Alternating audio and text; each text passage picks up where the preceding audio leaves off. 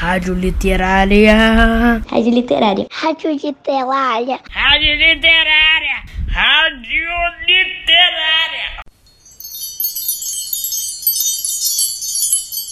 Olá, alunos e alunas dos segundos e terceiros anos do Maitá. Eu sou Kate Benedict, professora de literatura, e hoje nosso programa Hora da Literatura traz para vocês um pouco mais sobre Alexander Selkirk e Robson Crusoe.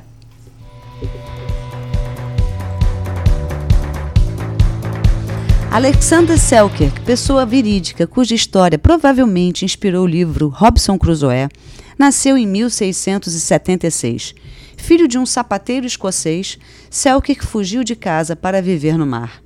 Em setembro de 1704, depois de uma desavença com seu comandante, foi abandonado em uma ilha deserta do arquipélago de Juan Fernandes, localizado na costa chilena. Com um fuzil, uma faca, um machado, uma panela e uma bíblia, Selkirk viveu cinco anos na ilha, alimentando-se de animais silvestres. Como vemos na história de Crusoe, Selkirk também encontrou cabras e gatos. Para se distrair, ensinou esses animais a dançar.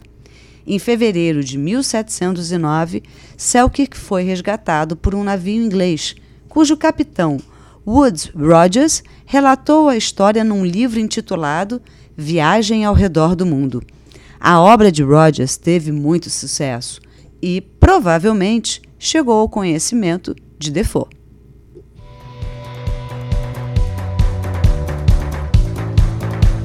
Robson Crusoe era inglês da cidade de York, no século XVII, filho de um comerciante. O pai desejava que estudasse direito, mas Robinson escolhe as viagens marítimas como caminho de vida. Em sua segunda viagem, após passar por maus momentos, Crusoe acabou por se estabelecer como um bem-sucedido fazendeiro no Brasil, que na época era colônia de Portugal com plantações de cana-de-açúcar que funcionavam com base no trabalho escravo.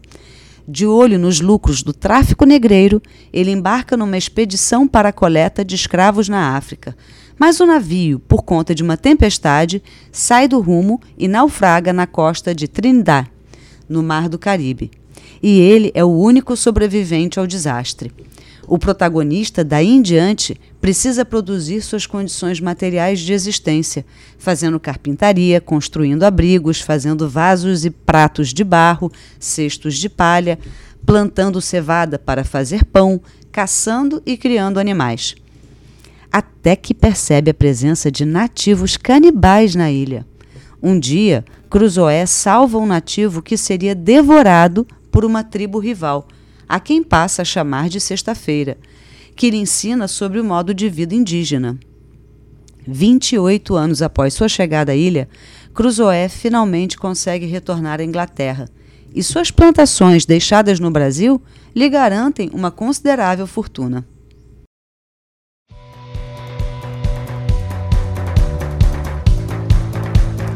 Um dos maiores e mais populares romances de aventura de todos os tempos, Robson Crusoe conta a história da luta de um homem para sobreviver não só a um naufrágio, como também à fome, ao medo e à solidão numa ilha deserta. Desde que foi publicado em 1719, tem encantado no mundo inteiro leitores de todas as idades. Jovem, rebelde e egoísta, com poucas aptidões e sem o mínimo juízo, Robson foge do mundo monótono do pai e encontra a fé, a paciência e a coragem que nunca sonhara possuir.